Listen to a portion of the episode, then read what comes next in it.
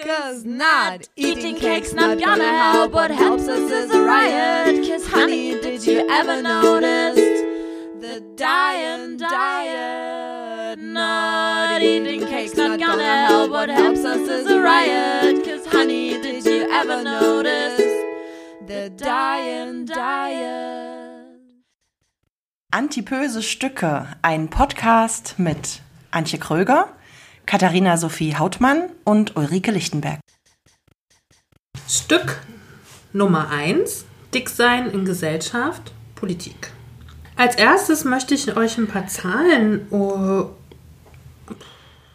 Um die Ohren hauen. ja, wollte ich gerade sagen.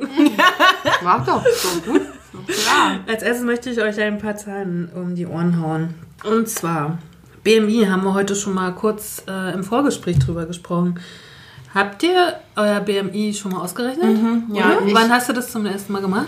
Äh, ich habe das vor ein paar Monaten das erste Mal gemacht. Mein BMI liegt bei 38. Witzigerweise habe ich das gemacht, weil ich mich äh, für eine Adipositas-Studie an der Uni Leipzig bewerben wollte, weil ich dachte, das ist gut, da wird geforscht, da kann ich irgendwie mal nützlich sein mit meinem Übergewicht, äh, medizinischer Forschung.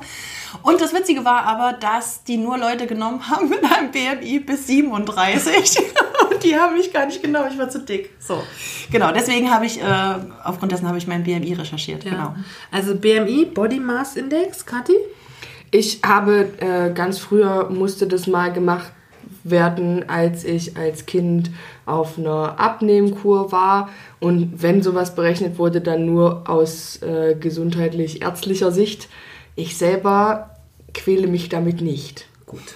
ähm, BMI äh, bin ich gestern drauf gestoßen, weil bis 2011 war es so, wenn Beamte oder, oder Menschen, die Beamte werden wollten und einen höheren BMI als 30 hatten, wurden sie nicht verbeamtet. Und da sind natürlich irgendwie viele auf die Barrikaden gegangen und so. Äh, habe ich gestern gelesen drüber und äh, fand das ganz spannend und habe mich dann damit mal beschäftigt, was bedeutet denn eigentlich dieser BMI? Was ich für mich sagen kann, ist auch, ich habe mich niemals damit beschäftigt. BMI wird berechnet aus ähm, Körpergröße, Alter und Gewicht. Bei mir ist es grundsätzlich so, dass ich ja gar nicht genau weiß, was ich wiege. Wie geht es euch da? Ich weiß das auch nicht. Also so grob von dem letzten Arztbesuch. Meine Frauenärztin hat mich das letzte Mal gewogen ähm, und danach habe ich mich nicht mehr auf eine Waage gestellt, weil ich zu Hause keine Waage besitze, die mein Gewicht messen kann und ich auch keine Lust habe, sehr viel Geld für eine Waage auszugeben, die äh, über 100 Kilo wiegen kann. Insofern weiß ich nicht. Ich hatte einen Arztbesuch mal, ähm, das fällt mir mal wieder zu diesem Thema ein, weil äh, meine, also ich gehe schon sehr, sehr viele Jahre zu derselben Ärztin und die Schwester kennt mich seit 20 Jahren und ähm, sie sagt manchmal, wollen wir uns wiegen? Und dann sage ich, ich weiß nicht, ob Sie sich wiegen möchten. Ich möchte mich gerade nicht wiegen. Und meine alte Ärztin, also die Ärztin hat dann zwischenzeitlich mal, ist in Rente gegangen und eine neue Ärztin kam. Und äh, das Erstgespräch bei der neuen Ärztin war sehr lustig, weil sie sagte, wissen Sie, was in Ihrer Akte steht, Frau Krüger? Ich so, nein. Da steht, Patientin wollte nicht auf die Waage. also meine alte Ärztin hat das wirklich festgehalten. Gleich ein Eintrag ins Mutti-Buch. Gleich ein Eintrag ins Mutti-Buch. Die geht nicht auf die Waage. Disziplinlosigkeit bei den dicken Menschen. Genau. Ich muss sagen, Thema Wiegen, ich wiege mich regelmäßig. Ich habe eine Waage zu Hause und ich hab, hatte eine äh, Phase, da war ich obsessiv damit, mich zu wiegen. Und ich, also tatsächlich verfolge ich das. Ich habe eine App auf meinem Handy, da trage ich ein, wie viel ich wiege. Ich gucke, was ich zu, was ich abgenommen habe. Das hat also Ausschläge nach oben und unten, also über die letzten Jahre. Und äh, ich finde es auch nicht schön, aber ich kann es auch nicht lassen. Also ich wiege mich tatsächlich regelmäßig, also Minimum einmal die Woche. Ich hatte solche Phasen auch. Das waren aber tatsächlich noch die Phasen in jüngerem Alter, wo ich noch stark daran interessiert war, diesen Körper zu was Gesellschaftsfähigem zu machen und ich äh, auch immer von der Außenwelt eingeredet bekommen habe, dass Diäten total sinnvoll seien und ähm, ich dementsprechend sehr viele gemacht habe mit kurzfristigem Erfolg meist und in diesen Phasen, in denen ich diätet habe, war ich auch obsessiv mit dem Wiegen. Da bin ich jeden Morgen und habe auch all, alle 50 Gramm, die ich abgenommen habe, tatsächlich dokumentiert. Ähm, ich habe mich aber gegen diese Diäterei irgendwann einfach ganz bewusst entschieden und seitdem interessiert es mich tatsächlich nur noch, ob meine Klamotten passen oder nicht. Daran mache ich meinen Gewichtsverlust oder meine Gewichtszunahme dann auch fest. Ja, ja. Also ich habe ja vorhin gesagt, ähm, dass es mit dieser Verbeamtung schwierig war. Ähm, das ist heute nicht mehr so. Heute müssen alle, auch mit einem höheren BMI als ähm, äh, die 30, verbeamtet werden. Und ähm, das hat auch einen Grund. Und zwar, jetzt muss ich mal ein bisschen in meinen Aufzeichnungen gucken, damit ich nichts Falsches sage. Das hat die Gesellschaft gegen die Gewichtsdiskriminierung ähm, erreicht. Das ist äh, ein Verein, der in Berlin ansässig ist und ähm, der praktisch sich damit beschäftigt hat. Ähm, und ich weiß nicht genau sozusagen, äh, wie der Zeitintervall ist, äh, war, den das gedauert hat. Aber in jedem Fall können heute die äh, Anwärter und Anwärterinnen klagen. Und es ist aber immer noch so, dass es eine, eine Dunkelziffer gibt. Und die trauen sich nicht. Ne? Also das Recht ist auf ihrer Seite. Es wurde ein sozusagen ein, ein, ein Prozess geführt dahingehend. Mm, Aber sie trauen sich heute immer noch nicht. Ne? Und äh, ähm, aber ähm, dieser Verein spricht auch da, also äh, hat das auch schon äh, publiziert und sagt, ähm, auch wenn ihr dick seid, ihr dürft Beamte und Beamtinnen werden. Also gerade bei der Polizei war das ein Problem, bei Feuerwehrmännern und Frauen.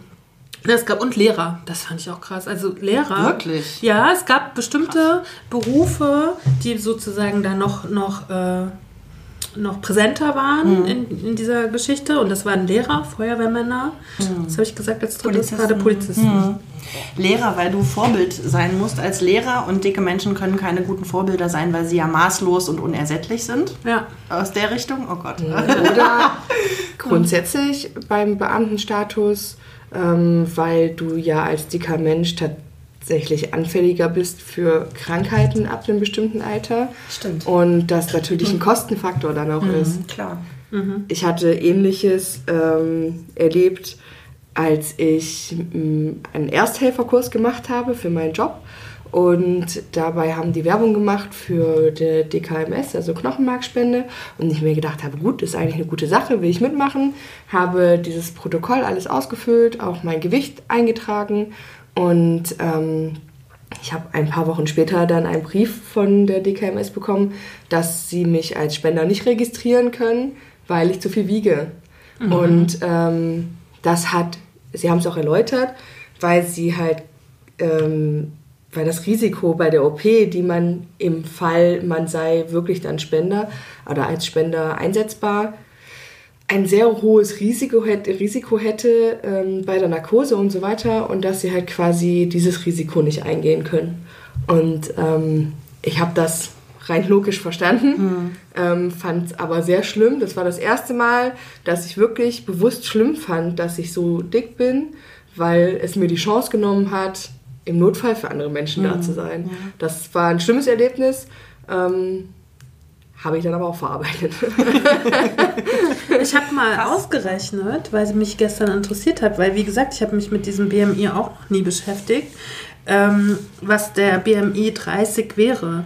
Das wäre bei einem Alter von 35 und 71 Größe, wären das 88 Kilo. Also das wäre sozusagen das Obermaß an Gewicht, was man haben dürfte, wenn man verbeamtet werden möchte. Und das heißt, da ist man dann aber schon fettleibig oder, ist, oder Also- übergewichtig? Passt auf, also BMI. Ich habe mir das hier mal aufgeschrieben.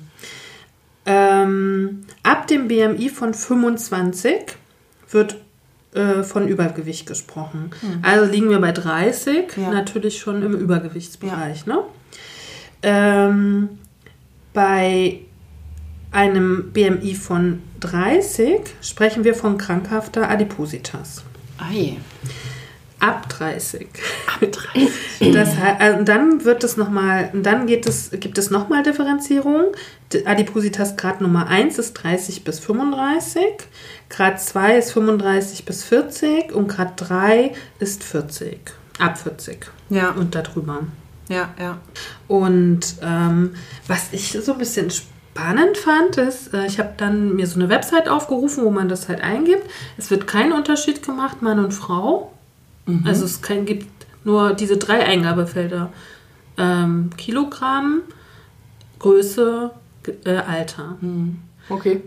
Ne? Also auch spannend, Ja. ne? Weil ich habe dann noch mal ein zweites, äh, zweiten, äh, zweite Eingabe gemacht mit ungefähr 30. Das wäre ähm, das Alter 30 auch, 1,80 Meter, was ja so eine durchschnittliche oder so eine Männergröße ist, ne?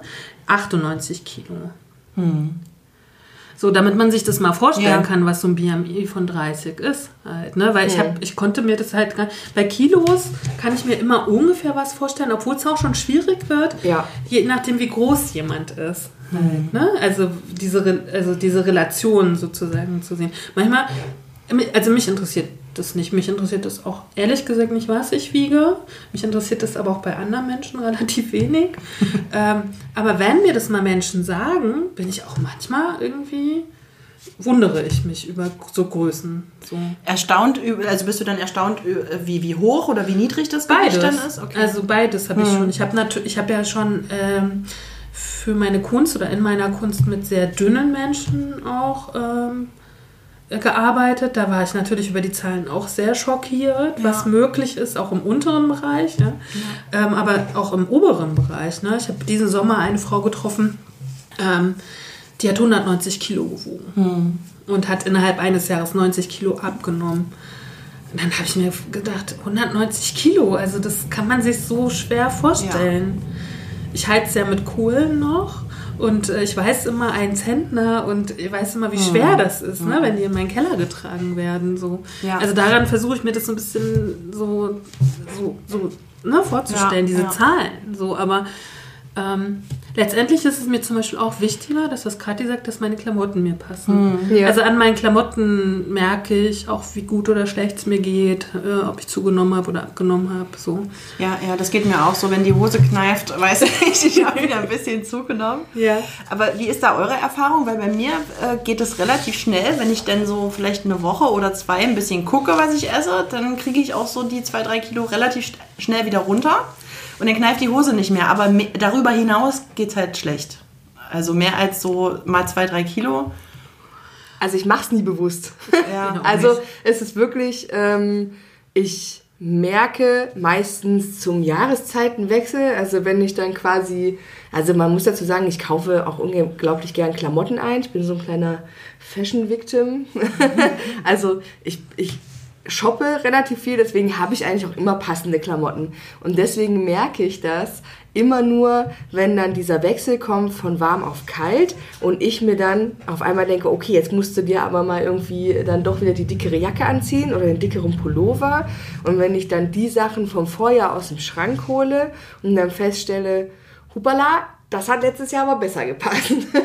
Egal in welche Richtung. Manchmal ist es zu weit, manchmal ist es dann äh, doch zu eng. Und dann denke ich mir, gut, hast du wieder einen Grund, shoppen zu gehen. Aber äh, das sind die einzigen Momente, wo ich das dann tatsächlich merke. Und ich habe auch tatsächlich zu dem Thema, dass mich das... Ähm, also, dass mich Zahlen schockieren, wenn ich das, äh, bei, wenn andere Leute mir ihr Gewicht sagen, das habe ich gar nicht. Ich finde immer nur die Reaktionen spannend, wenn ich tatsächlich irgendjemandem mal so eine ungefähre Zahl sage, Ja, wo das ich mich ich so bewege, weil ganz viele dann eben sagen, nein, wirklich? Das sieht man dir aber überhaupt nicht an. Und dann denke ich mir so, also wenn ich meine Fotos angucke, sehe ich das schon. Also das ist, das finde ich tatsächlich spannend. So. Aber bei anderen, aber wie du sagst, mich interessiert es halt auch nicht. Ich habe da gar kein, kein Auge für und auch kein Augenmerk. Also Für mich ist es, es ist ähnlich wie mit dem Alter. Das interessiert mich auch relativ wenig. Also ich ähm, brauche das auch für mich nicht als Konstanz, Konstante. Und so ist das mit dem Gewicht auch. So. Ne, für viele ist es wichtig zu wissen, so, aber für mich nicht. Ich möchte nochmal auf diese Gesellschaft gegen die Gewichtsdiskriminierung ähm, zurückkommen. Ähm, ein Verein, der 2005 gegründet wurde und der bis heute weder eigene Räume noch finanzielle äh, Sicherheiten hat. Also es ist ein gemeinnütziger Verein weiterhin, was natürlich auch damit zu tun hat, dass, äh, da kommen wir aber, glaube ich, in einem anderen Stück nochmal drauf, äh, Adipositas auch bis heute keine Krankheit ist. Ne? Also fließen auch gar keine finanziellen Mittel. Aber auch die Diskussion für oder wieder Adipositas-Krankheit, ja, nein, kommen wir nochmal zu einem anderen Punkt, äh, einem anderen Punkt zu. Ähm, ich finde schön, was, was, was, was diese Gesellschaft auf ihrer Homepage zu stehen hat. Nämlich, wir sind eine Vereinigung von Menschen aller Kleidergrößen und Bauchumfänge, die aus verschiedenen Gründen nicht einverstanden sind damit, wie unsere Gesellschaft mit dicken Menschen umgeht. Die Gleichwertigkeit aller Körper und dass der Körper Privatsache ist, diese beiden Ziele wollen Stefanie von Liebenstein und Nathalie Rosenke erreichen. Nicht mehr, aber auch nicht weniger was dahingehend mir wirklich, ähm, als ich mich gestern vorbereitet habe, sehr positiv aufgestoßen ist, sind oder äh, ja ist, sind ähm, Dinge, die jetzt äh, parteipolitisch passieren, nämlich bei der SPD und bei den Grünen. Beide haben nämlich äh, die SPD Berlin und die Grünen äh, Berlin haben einen Antrag gestellt, und zwar, ich lese das einfach mal vor, damit ich hier keine ja. Fehler mache. Die SPD Berlin hat einen Antrag gestellt und zwar am 26. Oktober 2019. Und dieser Antrag heißt, den Schutz vor Gewichtsdiskriminierung ins LADG explizit verankern. Wir fordern die sozialdemokratischen Mitglieder im Abgeordnetenhaus und die sozialdemokratischen Mitglieder der Berliner Landesregierung. Äh, äh, nochmal bitte. SPD Berlin Antrag, Nummer des Antrages, den Schutz vor Gewichtsdiskriminierung im LADG explizit, explizit verankern. Schwierig. Landesparteitag 26. Oktober 2019. Wir fordern die sozialdemokratischen Mitglieder im Abgeordnetenhaus und die sozialdemokratischen Mitglieder der Berliner Landesregierung auf, das Merkmal Gewicht oder eine Formulierung, die dieses Merkmal vollumfänglich und gesichert umfasst, wie äußeres Erscheinungsbild, wie insbesondere Gewicht in Paragraph 2 des Landesdiskriminierungsgesetzes von Berlin aufzunehmen. So, erstens, das hat äh, die Berliner, also das ja die Berliner SPD gefordert. Und äh, die Grünen haben das sogar, ach, ein paar Tage vorher sogar, auch im Oktober, Berliner Frauen mit dem ersten grünen Frauenparteitag fordern die Aufnahme des Merkmals Gewicht ins Landesantidiskriminierungsgesetz. Was bedeutet das, wenn äh, wir fordern ja immer Diversität und ähm, Toleranz? Toleranz, genau. Und äh, ich lese das mal vor, warum das so wichtig ist, äh, diese Forderung. Das Landesantidiskriminierungsgesetz von Berlin wird das erste verabschiedete Gesetz seiner Art in der Bundesrepublik sein. Im Wahlkompass Antidiskriminierung kannst du sehen, dass sich SPD, Grüne und Linke in weiteren Bundesländern für, einen Landes, für ein Landes Landesantidiskriminierungsgesetz stark machen. Schafft es das Merkmal Gewicht in Paragraph 2 des LADG für Berlin, ist die Wahrscheinlichkeit hoch, dass sich das Merkmal bald auch in den Entwürfen weiterer Bundesländer befindet. Könnt ihr euch vorstellen, was das bedeutet? Dass es äh, dann quasi zur Anzeige gebracht werden kann, genau. wenn dich jemand tatsächlich aufgrund deines Äußeren und deines Gewichtes beleidigt. Genau. Das hat natürlich auch was mit, ähm, ich bewerbe mich irgendwo. Mhm, klar. Ne? Ähm, was könnte es noch? Schule vielleicht?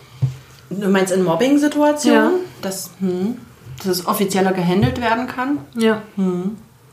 Und ähm, wie, also ich finde, das hat so zwei Seiten. Ne? Also mit, mit äh, ja, ja, ich weiß, worauf du hinaus willst.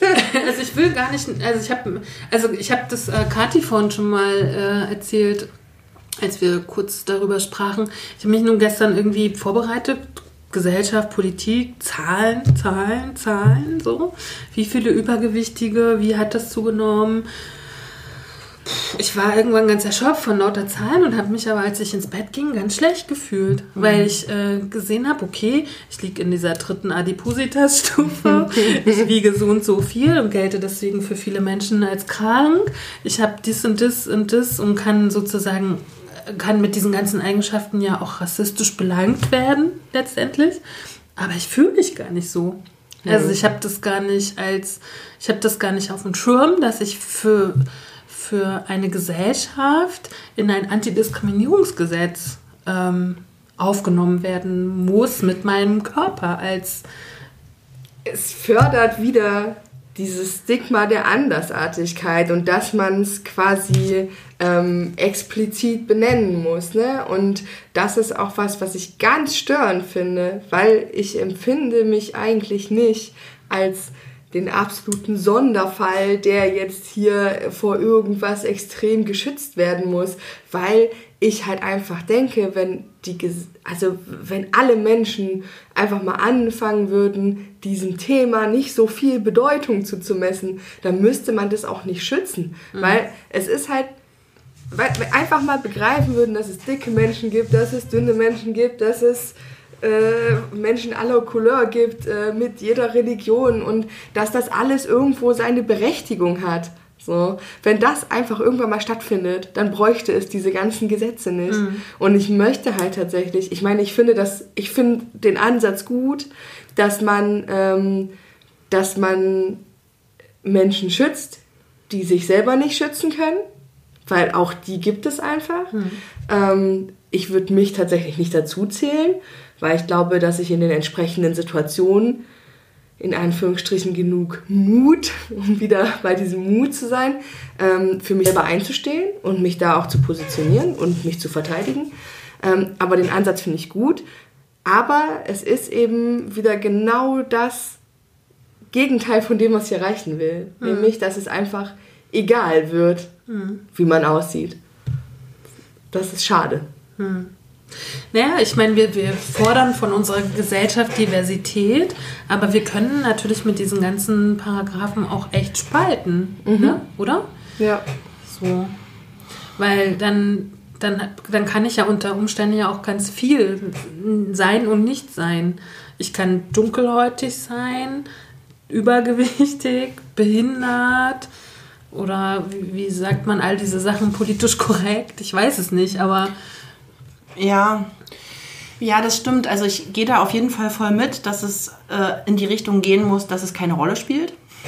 Aber das ist ja Wunschdenken. Mhm. Und in unserer Alltags- oder in unserer Lebensrealität sieht es ja tatsächlich anders aus. Ne? Also People of Color werden regelmäßig diskriminiert, äh, disabled, ich weiß gar nicht, wie korrekte politisch korrekte, ich glaube, behindert, behindert ist es auf jeden Fall nicht.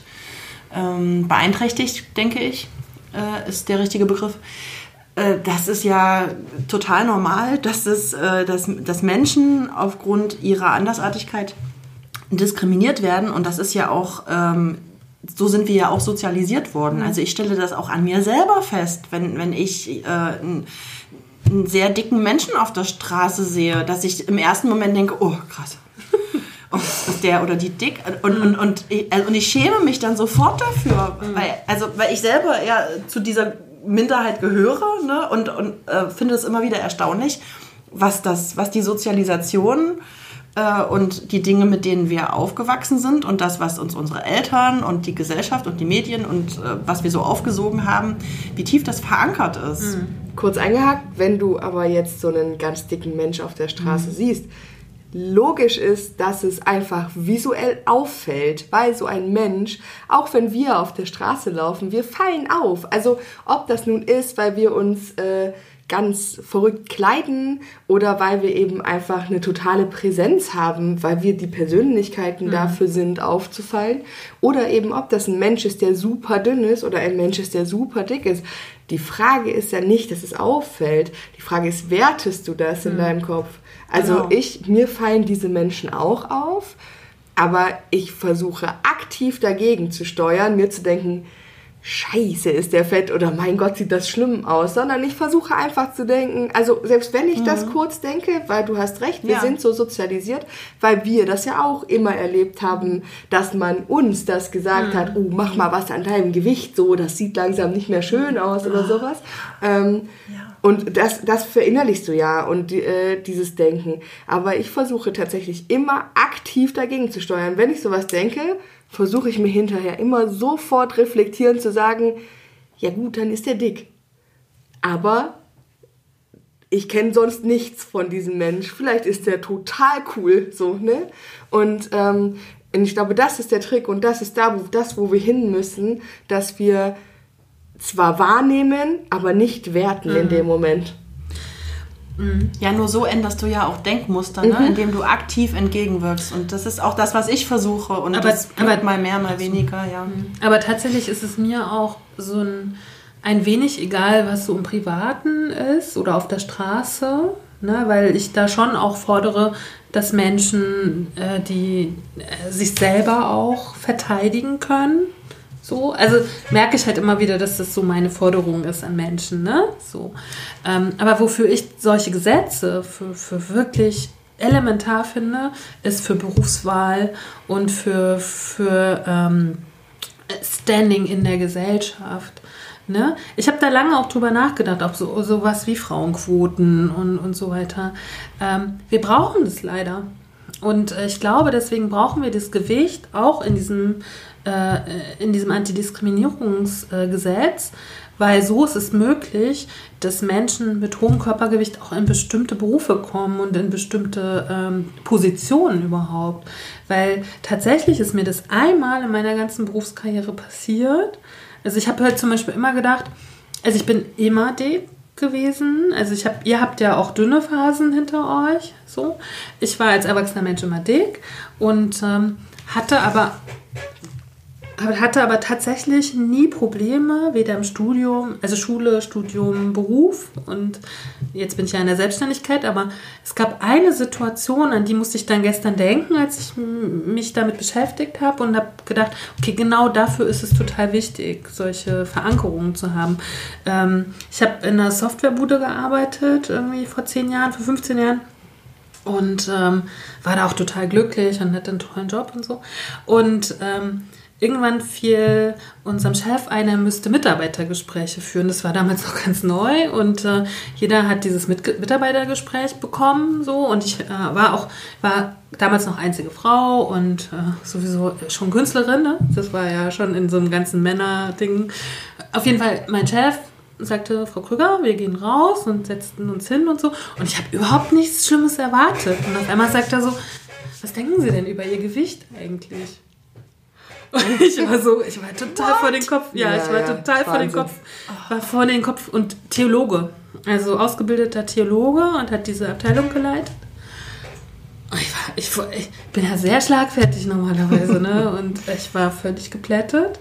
Dann hat er gesagt, naja, wenn Sie in dieser Firma irgendwie weiterkommen wollen und so, sollten Sie mal darüber nachdenken, Ge- Gewicht zu verlieren. So. Nein. Und ansonsten hat er nicht viel mehr gesagt. So. Und ich weiß noch ganz genau, ich hatte zwei so schlaflose Nächte, mir ging es so schlecht. Irgendwie, weil ich gedacht habe, wie kann das sein? Also es wurde nicht über meine Arbeit geredet und nichts so. Und ähm, und dann, aber es hat mich gequält und ich habe gedacht, das kann ich nicht machen, sonst kann ich da nicht mehr hingehen. So, ne? Und ähm, dann habe ich mit meinem, mit einem sehr guten Freund geredet, der auch in dieser Firma gearbeitet hat. Und er hat gesagt, du musst dich halt entscheiden, was du jetzt machst irgendwie. Ähm, und eine Entscheidung ist, du gehst damit halt an die Öffentlichkeit sozusagen. Ne? Und äh, genau, das habe ich halt gemacht. Also ich bin halt sozusagen eine Etage höher gegangen nach vielerlei in mich gehen und habe das sozusagen den Chefs der Firma gesagt, was mir da passiert ist. Und Ende vom Lied tatsächlich, und da würde ich sagen, war ich mutig, weil ich war noch viel, viel, viel jünger. Ich habe die Strukturen der Firma nicht ganz so geblickt und war auch noch sozusagen am Anfang meiner, ähm, meiner Beruf, ne, meines Berufes so. Und äh, da würde ich sagen, war ich wirklich mutig und habe all das äh, äh, gesagt, was es mit mir macht an Emotionalität so. Und Softwarefirma, ne? Und ähm, Ende vom Lied war, er wurde entlassen. Also es hat ein bisschen gedauert, tatsächlich. Und äh, er war ja Abteilungsleiter sozusagen. Und äh, so nach einem Jahr war er weg. Und äh, sozusagen war das sein, also genau war, das war der Grund, warum er gehen musste. Ne? Das wurde auch so kommuniziert. Das wurde auch so kommuniziert. Es hat Gut, länger gedauert, ne, bis, weil das Mühlen malen halt langsam. Ne? Ich habe halt mich sozusagen von, ich habe erst mit einer Kollegin gesprochen, die auch dick ist, dann, also, in, also nicht in der Abteilung, aber in einer anderen Abteilung und dann habe ich mich mit den Chefs und dann gab es mehrere Gespräche und ich habe aber immer gesagt, was ich dabei gefühlt habe und äh, so. Und, ähm, aber ich glaube, das war für mich damals so schwer, da über meinen Schatten zu springen und auch sozusagen da, da mutig zu sein, dass ich mir vorstellen kann, dass es für so viele Menschen nicht möglich ist. Und dafür brauchen wir solche Gesetze. Ne? Das stimmt, weil eben auch tatsächlich ganz viele Menschen erst verstehen, dass ihnen Unrecht getan wird in solchen Momenten, weil viele schlucken das ja einfach, weil sie eben konditioniert sind auf ich bin dick, ich bin sowieso weniger wert und man sagt ja auch immer, ich bin nicht so diszipliniert und hier und da. Und das hat man so verinnerlicht in seinem Kopf, dass man das ja auch erstmal als gegeben hinnimmt. Dann sagt er, ja gut, mein Weiterkommen ist an mein Gewicht geknüpft und dann ist es halt so. Und vielleicht ist es dafür wichtig, es einfach in so einem ganz offiziellen Kontext wie so ein Antidiskriminierungsgesetz zu packen, um den Leuten bewusst zu machen, wenn jemand so mit euch umgeht, ist das in keinem Fall richtig. Und da dürft und müsst ihr euch wehren. Und das ist vielleicht einfach der Punkt, warum es wichtig ist. Ja. Genau, ja. Ja. Und es kann dann offiziell verfolgt werden. Ja, sozusagen. genau. Ja, das finde ich auch eine sehr Es- gute Sache. Genau, und das, da kommen wir nochmal da in, zu diesem Verein, den ich so toll finde, ähm, zurück, die ja sagen, ähm, sozusagen dein Gewicht muss deine Privatsache sein. Weil letztendlich, wo kommen wir denn da hin? Ich meine, auch den Rauchern wird ja nicht gesagt, ne? So und so. Den, den Menschen, die Alkohol trinken, wird nicht, ne? Also sozusagen, uns sieht man halt unsere Schwäche oder was auch immer an. Ich schwäche jetzt wirklich mal in Anführungszeichen, Ja. ne? Weil darüber werden wir noch, Fall, werden wir ja. noch mal viel reden. Halt. Aber sozusagen, unser Dicksein können wir halt ja nicht verstecken, ne? Das ist offensichtlich, genau. Es ist offensichtlich, Ja. ne? aber sozusagen deswegen diskriminiert zu werden, so geht es ja auch, ähm, den, geht es ja auch anderen Menschen. ja, Ne? klar. Ja. People of Color, was du gesagt Genau, hast. ja. Halt, ne? Und für, deswegen, deswegen finde ich gut, also ich musste gestern tatsächlich in viele, viele Richtungen erstmal denken, ob ich das gut finde. Ja. Weil spannend ist ja, äh, da, dass wir haben ja schon mal in einem privaten Kontext darüber geredet, möchten wir, dass Adipositas als Krankheit ähm, deklariert wird, weil dann würden endlich mal Gelder fließen, dann würde vieles vereinfacht werden. Äh, eine Frau aus diesem Verein sagt, sie möchte das nicht, weil sie dann als krank abgestempelt wird. Finde ich auch eine ganz spannende Geschichte. So. Reicht dick zu sein oder auch sehr übergewichtig zu- sein, reicht das aus, um als krank zu deklariert, also deklariert zu werden? Naja, Wie, wie seht ihr euch das bei euch das selber? Sagt ja. ihr, ich bin krank? Nein, ich für mich persönlich überhaupt nicht. Überhaupt nicht. Aber trotzdem ist das ja der Narrativ sozusagen in der Gesellschaft. Also übergewichtig ist erstens abseits der Norm und hat ja was Krankhaftes. Also Stufe 3, was wir vorhin hatten, ist ja krankhaft übergewichtig. Nee, nee, Oder- Adipositas geht schon vorher los. Ach so, gut. Nicht erst bei Stufe 3. Das ist, das ist also die Adipositas wird sozusagen nochmal in drei Stufen, in, Entschuldigung, in drei Grade eingeteilt. Ja, und ab, ab BMI 30 ist Stufe 1 und das ist dann schon krankhaft übergewichtig. Ab 30 ist krankhafte Adipositas. Genau, und krankhaft, also pathologisch, äh, das ist so im, im Sprachgebrauch einfach drin, dass das schon einfach ganz normal ist, dass es damit assoziiert wird. Also übergewichtig ist, ist krank. Ich finde, also wenn ich jetzt von mir spreche, muss ich sagen, dass ich ähm, das ein Stück weit aber tatsächlich auch so empfinde, weil ich, also nicht in dem Sinne, dass ich mich körperlich krank fühle, aber auf jeden Fall passt irgendwas mit meiner Psyche nicht, weil es ist halt eine Sucht, ja. Es ist genauso, also die Sucht nach Essen ist genauso wie eine Sucht nach Alkohol oder eine Sucht nach Sport oder eine Sucht nach Zigaretten oder Drogen. Das ist halt eine Geschichte, die spielt sich elementar in deinem Kopf ab und du bist nicht immer in der Lage, Herr darüber zu sein. Insofern finde ich, ist es schon ein Stück weit eine Krankheit, ja, weil ich meine, eine Alkohol, ein Alkoholiker ist ja auch, das ist ja auch eine Krankheit. Also Alkoholsucht ist eine offiziell anerkannte Krankheit sogar. Und ähm, ich finde schon, dass äh, das dass das, es ist schon eine Krankheit. Also, weil es, es macht ja auch dein, wenn es dann in solchen Graden sich bewegt, wie äh, dann über 40, macht es ja auch was mit deinem Körper. Also du, also äh, machen wir uns nichts vor, ich laufe in den vierten Stock nicht, ohne hinterher zu hecheln wie ein Hund. Und äh, ich habe auch dann ab und zu schon mal Schmerzen in den Knien. Nicht nur, wenn ich mit dem Fahrrad gestürzt bin, sondern dann auch schon einfach so. Und das wird mit Sicherheit nicht besser, wenn wir älter werden. Und ähm, dementsprechend finde ich, hat es schon auch einen Krankheitscharakter.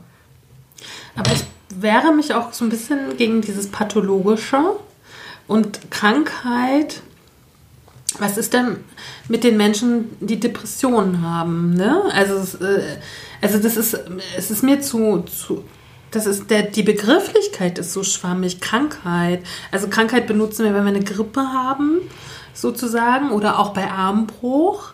Äh, und aber auch meinetwegen für Sucht. Ne? Also ich geh, mhm. bin völlig bei dir, Kathi, Sucht und äh, schleppe ja diesen, dieses Suchtding seit Zeit meines Lebens mit mir rum, so. Ähm, aber trotzdem würde ich jetzt nicht, wenn ich morgens aufstehe, sagen, ich bin krank. Ja, genau, das äh, sehe ich auch so. Darf ich kurz einhaken? Würdest du sagen, äh, wenn du früh aufstehst, du bist süchtig? Ja. Das schon. Ja. Weil ich denke auch, ähm, dass Sucht nicht weggeht. Selbst wenn ich eine Sucht im Griff habe, ist eine Sucht immer vorhanden. Ich habe noch eine Frage. Bedeutet das für euch im Umkehrschluss, jeder übergewichtige Mensch ist fresssüchtig? Nein. Nee. Nein. Es gibt ja tausende unterschiedliche Gründe, warum jemand ja. ähm, übergewichtig ist. Auf jeden Fall. Ja. Na, ich habe jetzt gerade letzte Woche durch ein Gespräch mit einer magersüchtigen Frau wieder erkannt, wie wichtig der Stoffwechsel ist, was es da für für Begebenheiten geben kann, warum Menschen dick oder dünn sind. Und ähm, ich glaube, da spielt ganz viel eine Rolle. Aber ich glaube tatsächlich, der Großteil. Der Großteil. Ja, der, das, das ist genauso, wie wenn man halt sagt, ähm, du darfst einem dicken Menschen nicht sagen, dass er dick ist. Was ich übrigens auch Quatsch finde, weil ich meine, es ist offensichtlich so, ja, ja. Ähm, weil man damit Gefühle verletzt und eventuell ist der ja krank und hat was mit der Schilddrüse. Ich meine, wie viel Prozent der dicken Menschen haben was mit der Schilddrüse? Also, also ich habe tatsächlich Schilddrüse. Ich auch. Ja, ja, ja. Okay. aber, aber, aber, das, aber, das, ist halt auch ganz spannend, weil das einfach immer noch sowas ist, was zu spät erkannt wird. Und meine Ärztin hat zum Beispiel zu mir gesagt, deswegen würde ich gerne, dass alle, die irgendwie erstmal ein Problem haben, einfach wirklich sich abchecken lassen. Ja. Das äh, halte ich für was total Wichtiges. Meine Ärztin hat damals zu mir gesagt, mit 30 haben die das bei mir festgestellt mit der Schilddrüse und ich nehme ja auch sehr viel Hormone, so, damit es mir überhaupt gut geht. Mhm. Und die hat zu mir gesagt, hätte man das als Kind schon entdeckt oder als Jugendliche, hätte ich nie diese Körperausmaß bekommen. Mhm. Oh, ne? krass. Weil diese sozusagen Trägheit mein, des Körpers dadurch einfach relativ stark ist. Ja, aber ich mhm. glaube tatsächlich, dass ähm, viele, also die Sucht wirklich ist trotzdem die, da, Kathi, die, ne? Genau, die, die, der Großteil der Betroffenen, wenn es wirklich um diese ganz starke Antipositas geht, dass die wirklich einfach ähm, diese Sucht haben, weil ich glaube, das ist halt, und es gesteht sich halt keiner gerne ein, ja, mhm. ähm, weil das ja auch dann bedeutet, dass man daran arbeiten müsste, dass man eventuell mal auch nicht nur auf einer körperlichen Basis, also sprich zu einem Arzt gehen, der eben diese ganzen körperlichen Beschwerden wie Schilddrüse und so weiter, was da alles passieren kann oder woher es kommen kann, abchecken lassen kann, sondern dass man eben auch mal den Weg wählt zu einem Psychologen, äh, der halt einfach mal checkt, okay, ähm, brauchen wir hier eine Verhaltenstherapie? Müssen mhm. wir hier mal gucken, ähm, wie man bestimmte Verhalten ändert und wo kommen diese Verhalten eigentlich her? Mhm. Und ist das begründet in irgendwelchen anderen Geschichten? Mhm. Und das wollen ja ganz viele Leute nicht, weil eben ja auch, weil das ist ja der nächste Punkt, dass diese ganzen äh, psychologischen Krankheiten, das ist ja das nächste Stigma, in das man dann rutscht. Also dann ist man nicht nur dick, dann ist man auch noch verrückt. Ja, also ich meine das völlig ja. ernst. Darf ich noch kurz einhaken? Mhm. Denn ähm, die Frage nach der Krankheit, finde ich, ist auch eine Frage, die Frage nach, ist man dick, weil man krank ist oder ist man krank, weil man dick ist? Mhm. Spannend. Mhm. Das Ei und das Huhn. Genau, das Ei und das Huhn, ja. habe ich auch ja. gedacht. Ja. Ja. Ich würde euch gerne noch was aus der Psychologie heute von 2011, 2018 vorlesen. Mhm. In einer Studie unter Lux Sikorskis Leitung, in der Telefoninterviews von mehr als 1000 Teilnehmern ausgewertet wurden, erklärte jeder Sechste, einen dicken Menschen nicht für einen Job zu empfehlen oder Freunden vorstellen zu wollen. In einer Umfrage in Auftrag des, der Krankenkasse DRK befanden 71 Prozent der Interviewten dicke Menschen für unästhetisch. 71 Prozent. Wahnsinn. Und eine Umfrage unter Schülerinnen und Schülern in den USA, Kanada und Island offenbart, dass hohes Körpergewicht der mit Abstand häufigste Anlass für Diskriminierung in der Schule ist. Auch bei der Arbeit werden Menschen aufgrund ihres Körpergewichts missachtet. Studien legen nahe, dass ein höheres Gewicht mit einem niedrigeren Gehalt verknüpft ist.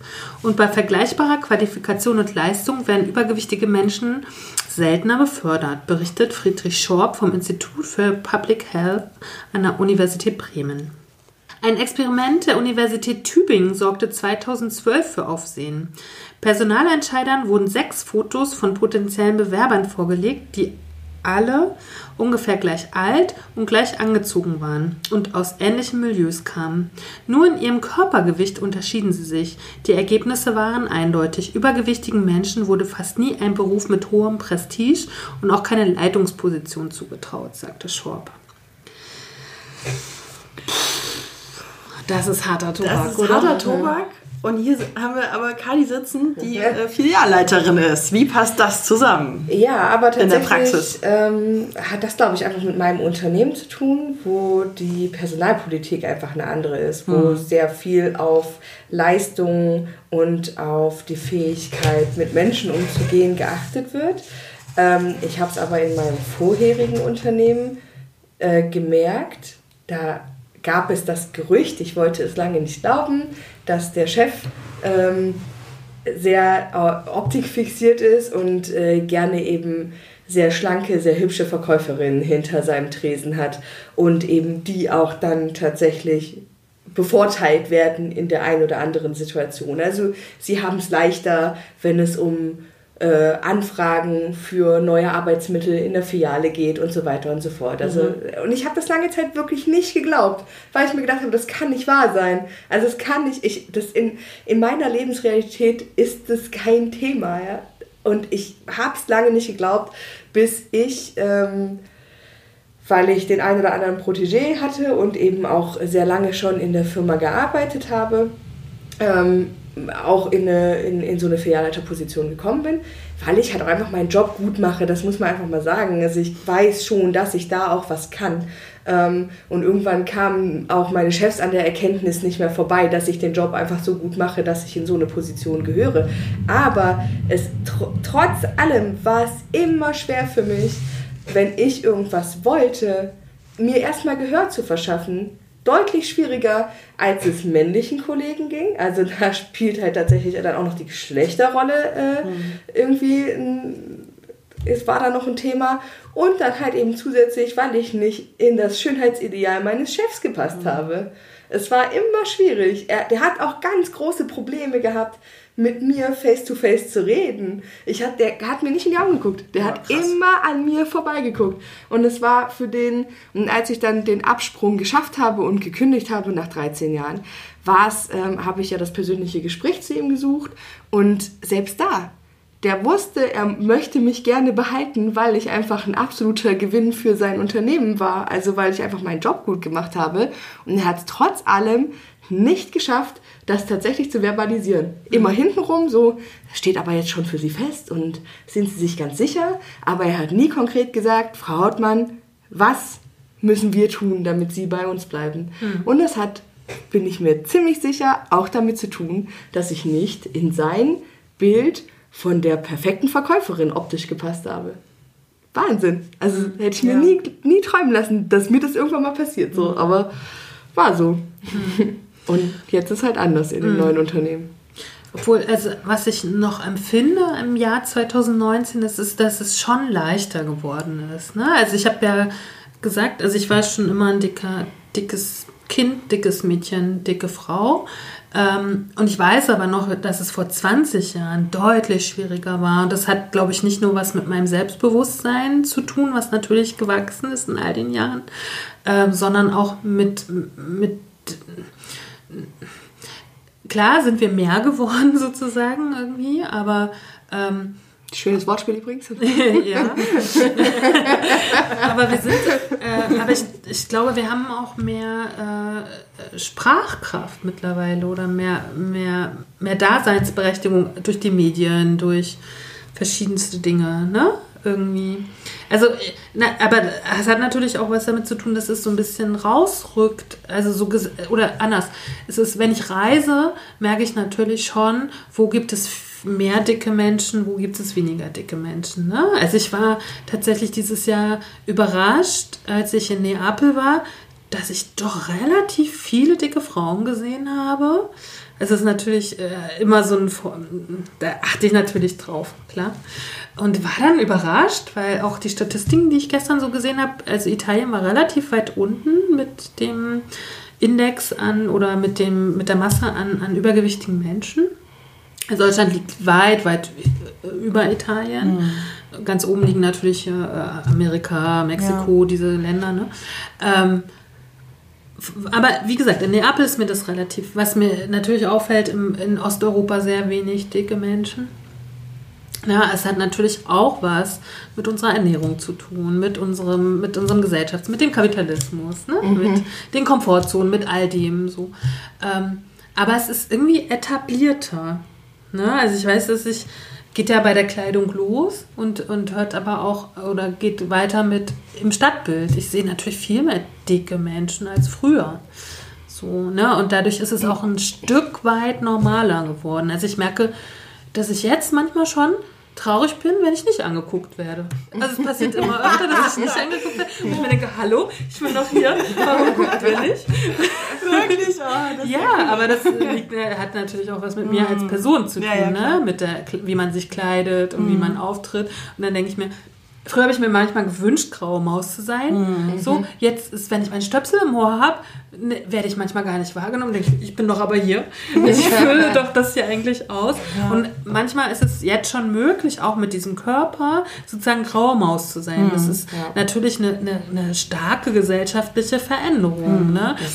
Hat, glaube ich, aber auch damit, also das hat ja damit zu tun, dass ähm, viele Menschen seit Jahren dafür kämpfen, dass äh, in jeder Richtung einfach die Diversität möglich ist. Und ähm, das hat ja in der ganzen LGBT-Community und so, dass das alles jetzt mittlerweile ähm, anerkannter ist, dass äh, schwule Paare, dass homosexuelle Paare heiraten dürfen, solche Sachen, dass wir da diese Durchbrüche schon erreicht haben in der Gesellschaft, ähm, ist natürlich auch ein Wegbereiter für die Akzeptanz von andersartiger Körperlichkeit. Ich denke, damit hat es viel zu tun und weil jetzt die Menschen wissen, wenn man sich nur stark genug dafür einsetzt und wenn man ähm, den Fokus darauf richtet.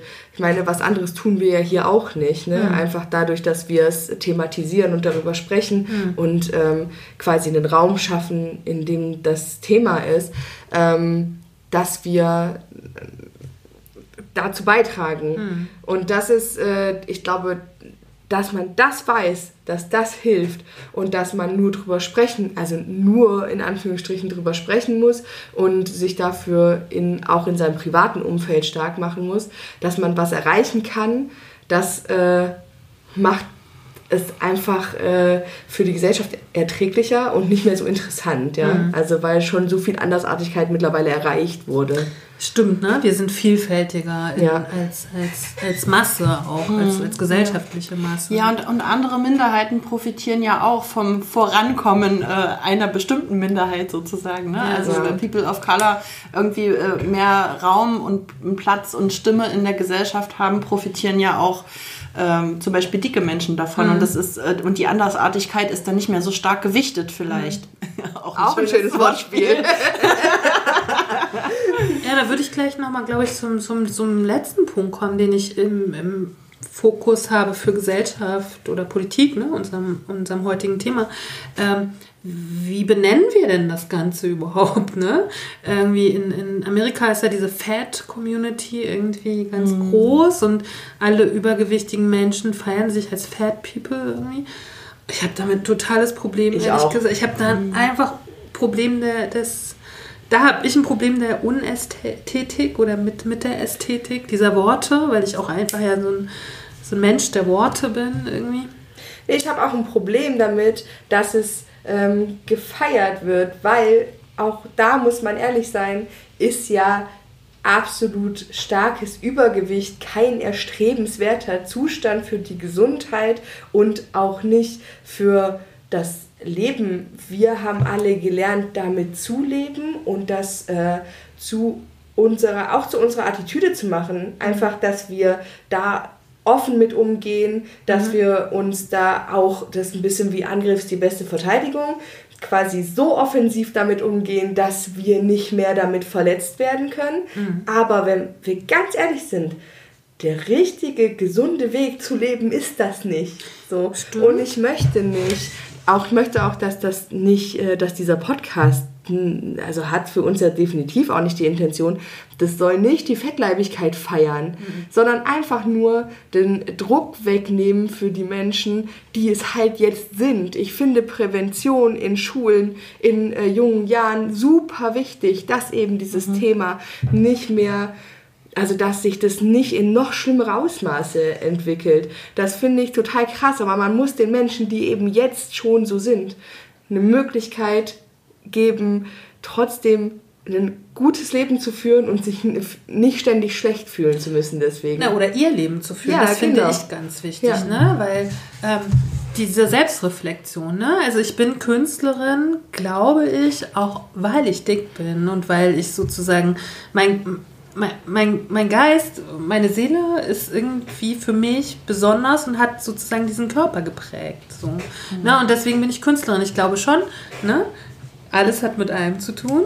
Ähm, aber das muss natürlich nicht irgendwie für jeden Menschen stehen. Das ist auch ganz wichtig. Und Prävention finde ich auch wichtig und elementar, aber auch nicht separiert. Das geht für mich mit Drogen, Alkohol, Zigaretten, als Rauschmittel, Sucht, also Ja. Sucht oder ne, Sucht Genau als so. Thema zu. Genau. Und nicht da eins separieren, wir müssen uns gesund ernähren, weil und so. Ich meine, da kann man ja auch, oder wird ja heutzutage auch ein Dogma draus gemacht, ne? So. Und das kann ja die nächste Sucht werden. Genau. Das ist das Verrückte.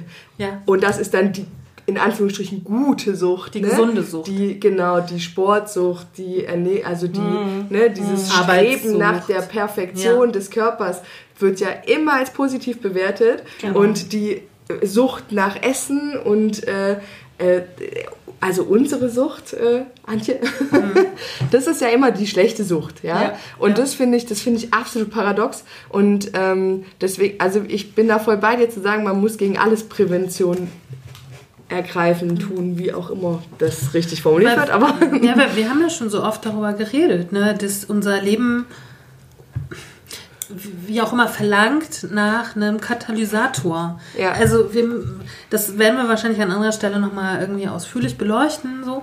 Ähm, und, und wir haben uns aus irgendeinem Grund das Essen ausgesucht. Ne? So. Und ähm, ich meine, ich bin jetzt 43, ich habe ähm, ich habe bestimmt schon genug dafür und dagegen getan. So, ne? Also vielleicht haben wir auch nochmal ein Stück mit, ähm, mit Psychologen und, und es würde jetzt einfach irgendwie zu weit werden, ne? Ja, weil wir sind am Ende der, der ersten, unseres ersten Stückes. Aber Ja. ähm, ähm, ich, ich, ich, ich würde es gerne nicht separiert behandeln. So, weil dann, dann hat es wieder so eine, so eine Fokussierung auf, weil, äh, sagen wir mal, höheres Gewicht in einem gesunden Rahmen, wenn man das so sagen kann, ne? Also kann ja auch ganz nett sein. Also ich muss sagen, rein fotografisch äh, arbeite ich damit unglaublich gerne. So, ne? Also mit umso nicht normativer ein Körper, umso lieber habe ich diese Menschen vor meiner Kamera, weil ich so viel äh, damit spielen kann und weil es einfach toll ist und ähm, ich auch meinen eigenen Körper sozusagen dahingehend ganz wunderbar finde. Ne? Ich brauche ja noch nicht mal andere Menschen, sondern kann mich vor die Kamera setzen, stellen, legen und äh, habe damit ein Werkzeug. Aber das, da bin ich ganz bei dir, Kathi. Ähm, wenn ich auf meine Gesundheit achte, muss dieser Körper irgendwann ein wenig weniger werden. Ne? Ja, ja. So. Also da muss man auch ehrlich bei sich äh, oder mit sich sein halt. Ne? Das ist auch oftmals das Schwierige. da wirklich ähm, schonungslos ehrlich auch mit sich zu sein. Ne? Ja, ja. Also in der Kunst würdest du sagen, Antje, je mehr Körper, desto besser. Je mehr Körper, je weniger. Ich, ich sag's jetzt mal, je krankhafter, je pathologischer, Ja. je besser. Ja. Ich hoffe, dass, dass unsere Wortwahl uns irgendwie, oder mir zumindest hier uns nicht für, für böse angekreidet wird, weil es ist niemals böse und wertend gemeint. So. Nee, ja, das ist ein guter Zusatz auf jeden Fall. Gut, dass du das gesagt hast, finde ich auch. Äh, mh, dass der Kontrast sozusagen zu äh, deiner Sichtweise der, auf Körper in der Kunst, finde ich, ist großartig zu dem, was die Gesellschaft uns ja sagt. Und zwar je fitter und gesünder und schlanker ein Körper, desto besser. Ne? Also es ist ja wirklich krass bewertet. Und dieses Idealbild vom gesunden, straffen, jungen Körper und der, der ewigen Jugend, und das ist ja auch ein Scheinbild, aber das äh, äh, finde ich großartig, dass du das äh, in deiner Kunst so kontrastierst. Ja. Also ich muss auch sagen, wenn ich, wenn ich junge Mädchen vor meiner Kamera habe, finde ich es oftmals so uninspirierend und so langweilig.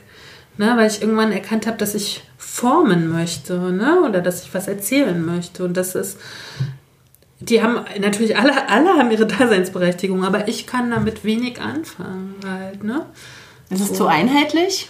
Ja, es ist zu einheitlich, es ist zu,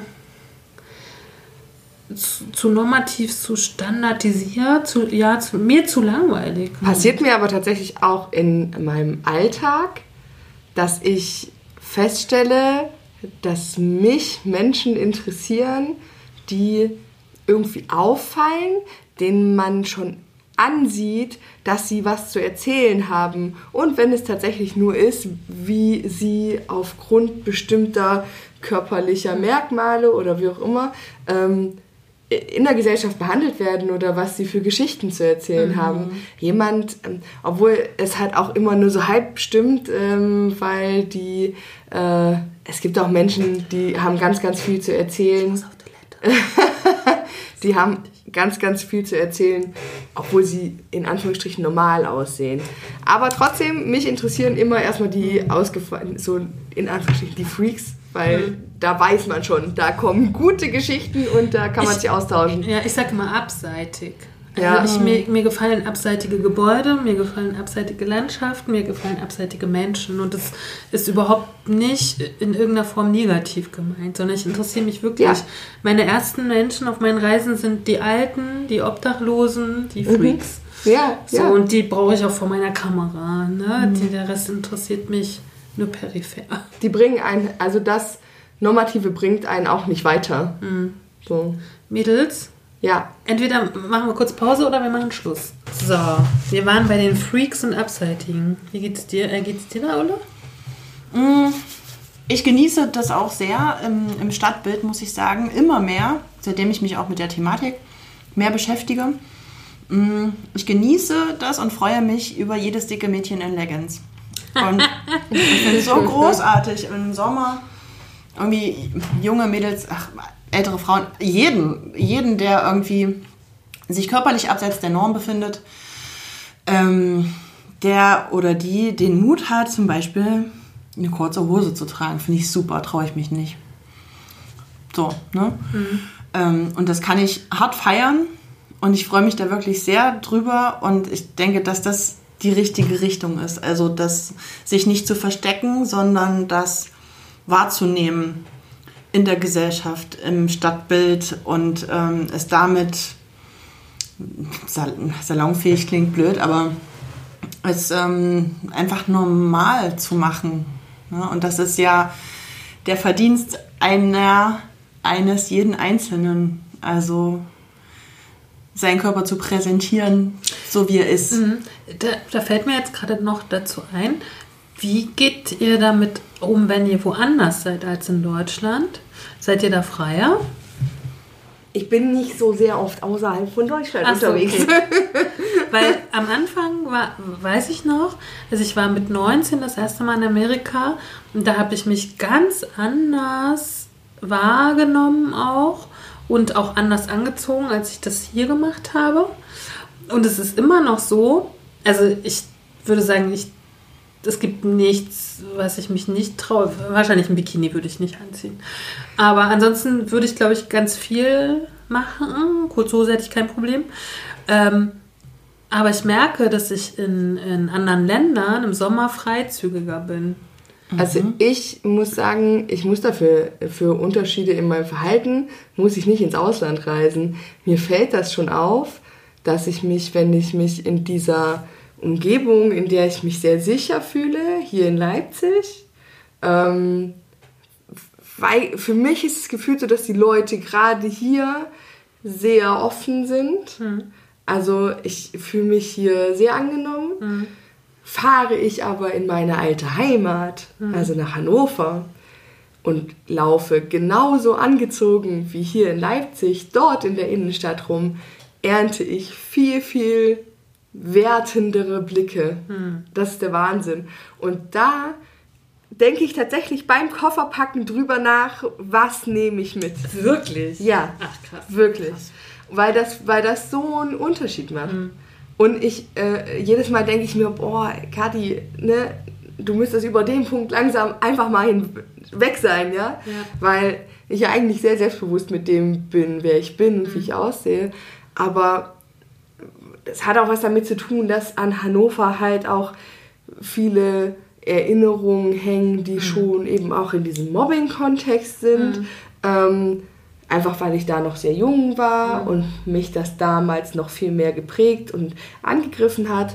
Ähm, in anderen Städten ist es vielleicht nicht so schlimm, aber es ist schon, es ist schon verrückt einfach, ne? wie eben Umfeld auch Verhalten beeinflusst. Ja, natürlich. Also es, es geht mir ja schon auch so, wenn ich in Berlin bin, bin ich noch mehr graue Maus mittlerweile, als es hier in Leipzig sein kann. Ne? So das, also das fällt mir schon auf, aber ähm, ich komme ja noch aus einer kleineren Stadt als du und ich würde niemals mein, mein, meine Äußerlichkeit dahingehend anpassen. Bei mir ist es aber auch eher noch provozierend. Ne? Also ich bin ja auch so ein, ein sehr provozierender Mensch und wenn jemand sagt, ich darf halt keinen Minirock anziehen, würde ich ihn mit Absicht anziehen. So. Also ich muss sagen, ich fühle mich immer gleich. Egal, wo ich auf der Welt bin. Äh, naja, nicht ganz, aber eigentlich fühle ich mich, was mein Äußeres angeht, immer gleich unsicher, kann ich sagen. Ähm, ich war in Asien auf Reisen, das ist jetzt schon ein paar Jahre her, in Thailand. Ähm, und da habe ich mich auch total unsicher und auch unwohl gefühlt, obwohl ich da ähm, so also positive Reaktionen auf meinen Körper gekriegt habe, weil ich als große, also ich bin ja sehr groß, ich bin ja über 1,80 groß Ähm, bin übergewichtig dazu, ich bin stark tätowiert, ich hab, hatte Blond. damals blonde Haare, also richtig dolle, krass blondiert und ich war halt eine Attraktion da. Ne? Und also es hat mir auch nicht gut gefallen, habe ich mich trotzdem unsicher gefühlt, aber das war das erste Mal, dass so irg- auf irgendeine Art positiv auf meinen Körper reagiert wurde und das fand ich auch schon nicht so richtig gut. Aber ich ähm, kenne das, dass ich mich eigentlich immer so richtig hundertprozentig nie wohlfühle, außer in meinem sicheren Ort zu Hause oder unter Freunden, die ich sehr, sehr lange kenne. Also ich habe ähm, viele Freundinnen, mit denen ich damals studiert habe. Wir fahren seit zehn Jahren zusammen eine Woche im Sommer an die Ostsee und da bin ich völlig frei und oben ohne und das ist auch jedes Mal wieder eine Überwindung, aber trotzdem fühle ich mich dort in dieser Gruppe total sicher, auch mit anderen, vielleicht ein bisschen übergewichtigen, ganz viele normalgewichtige, dünne sind dabei, also ganz kreuz und quer. Aber grundsätzlich fühle ich mich mit meinem Körper eigentlich immer unsicher. Mal mehr, mal weniger, aber das ist mein Grundgefühl. Egal wo ich bin, eigentlich. Das geht mir gar nicht so. Mir auch nicht. Ich finde, finde aber super spannend gerade, äh, weil das ist für mich ein ganz großes Thema, dass ich nicht bewertet werden will. Ich möchte nicht, dass mein Aussehen bewertet wird, egal ob positiv oder negativ. Und das fand ich jetzt Aber dein Aussehen oder dein Dicksein? Das ist ja nochmal. Nee, ich glaube generell mein Aussehen, weil äh, das für mich auch zusammengehört. Weil ich mich selber kann mich auch gar nicht. Ich war ja eine Zeit lang, wie du gesagt hast, nicht sehr übergewichtig, also schlank war ich nie, aber ich hatte so, ich war so in so einer Art Idealgewicht. Ähm, also nur, vielleicht nur Adipositas Grad 1. war für mich Wohlfühlgewicht. Nein, ähm, tatsächlich war es das nicht, weil ähm, es war super spannend zu erleben, wie Menschen auf mich reagiert haben in der Zeit. Ich sage immer ganz gerne, dass in der Zeit mein Selbstbewusstsein gekommen ist. Ähm, dann, ich habe mich aber nie, das war verrückt, ich habe mich im Spiegel angeguckt und ich habe immer gedacht, das bin ich nicht. So, es ist zwar, es sieht gut aus, es ist äh, nicht, also es, es wirkt auf Menschen, es macht mir das Leben leichter in sozialem Umgang, in äh, Fitness und so weiter. Es war alles, also eigentlich war es für mich komplett gut. Und trotzdem habe ich mich nicht wie ich selbst gefühlt. Das kam erst wieder, nachdem ich die Kilos wieder hatte. Das Selbstbewusstsein ist geblieben. Aber ich habe mich endlich wieder in, im Spiegel angeguckt und habe mir gedacht, ja, da ist sie wieder, die Kathi, die ich kenne und liebe. Aber, aber das ist so schön. Das ist eine gute Überleitung zu unserem Stück 2. Da geht es um Selbstwahrnehmung und Fremdwahrnehmung. Bevor wir aber das heute beenden, unser Stück, möchte ich noch zwei, drei Sachen sagen. Und zwar nochmal zu der Gesellschaft gegen Gewichtsdiskriminierung, GGG, ab, in, abgekürzt. Großes G, kleines G, großes G.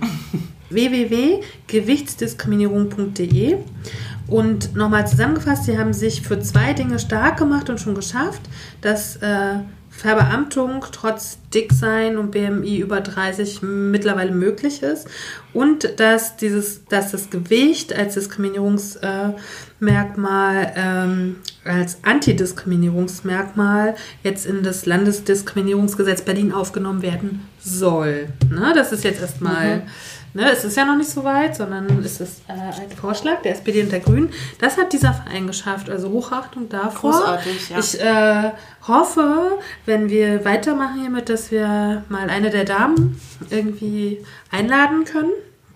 Das zweite, was ich noch sagen möchte, ist das Buch, in dem ich äh, in letzter Zeit viel gelesen habe. Und zwar heißt es Fat Studies in Deutschland von Lotte Rose und Friedrich Schropp. Sehr zu empfehlen.